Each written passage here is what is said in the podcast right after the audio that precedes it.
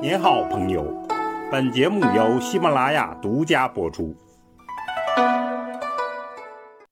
听段子学书法，我们继续说碑帖段子。今天说明代董其昌的行草书《九德颂》。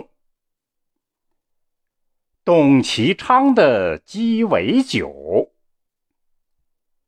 关于董其昌的生平，网上争议非常之多。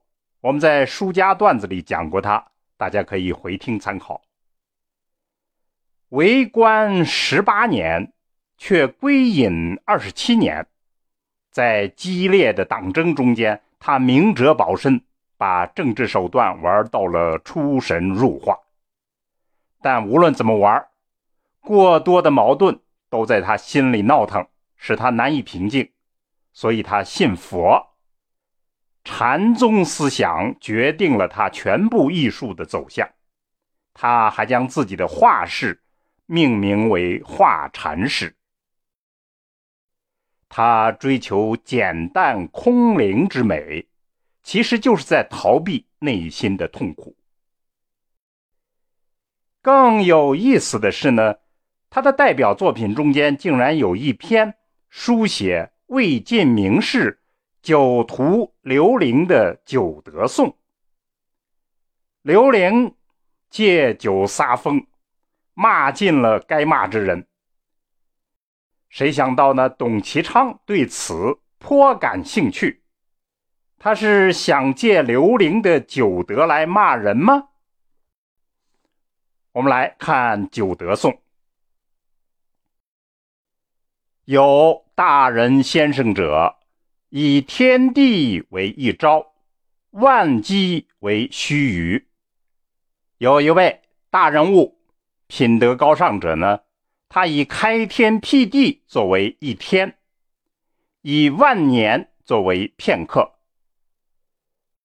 日月为君有，八荒为庭渠。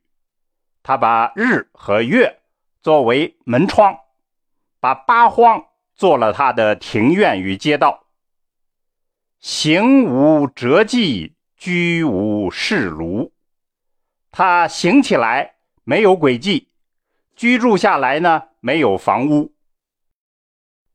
沐天席地，纵意所如。他以天作木，他以地为席，随意所作。止。则操之直孤，动则切科提壶。他静止下来，操着酒器；动起来，还是提着酒壶。唯酒是物，焉知其余？他就以酒为正事儿，其余啥都不知道。有贵介公子。近身处世，还有尊贵的公子和尊贵的隐士，文武风声，议其所以，听到我的消息，议论起了我的行为，乃愤媚囊金，怒目切齿，于是。就挽起了衣襟，怒目切齿，陈说礼法是非风起，对我陈说起了礼法是非，于是涌现出来。先生于是方捧缨成曹，衔杯数劳。这位大人先生呢，于是就捧着。酒壶、酒槽，喝着他的大酒，愤然积居，枕渠借草。他奋起胡须，恶狠狠蹲在那里，枕着酒曲，垫着酒糟，无思无虑，其乐陶陶。他毫无思想，毫无忧虑，其乐陶陶。悟然而醉，惑而而醒。他站在那里就醉了，忽而又醒来了，静听不闻雷霆之声，熟视不睹泰山之形。他细心静听，也听不见雷霆之声；他努力的去看，也看不见泰山之形。不觉寒暑之切机，利欲之感情。他感觉不到寒暑侵害他的肌肤，感觉不到利欲的感情。俯观万物，扰扰焉如江汉三载浮萍。他俯视万物，纷纷扰扰的，就仿佛是江汉上的老浮萍。二豪视侧焉，如国罗之于冥陵。二位豪杰在他的身边，也就仿佛是国罗与明灵在一起。那么，刘伶把世间之人在酒面前呢，分为两种对立的：大人先生和贵介公子。近身处世，歌颂谁，痛骂谁，已经很显然了。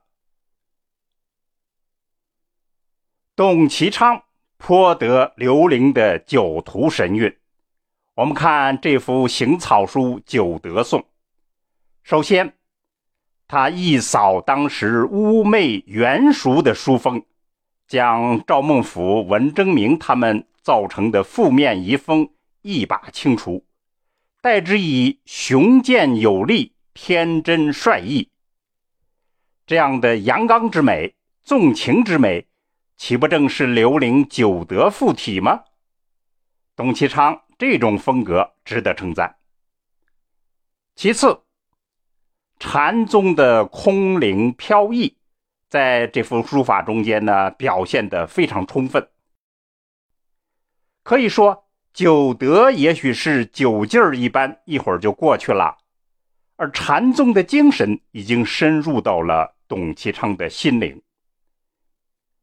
第三，是一种秀雅、精致、恬淡，这里面有他的天性，更有他极力为自己塑造的文人形象。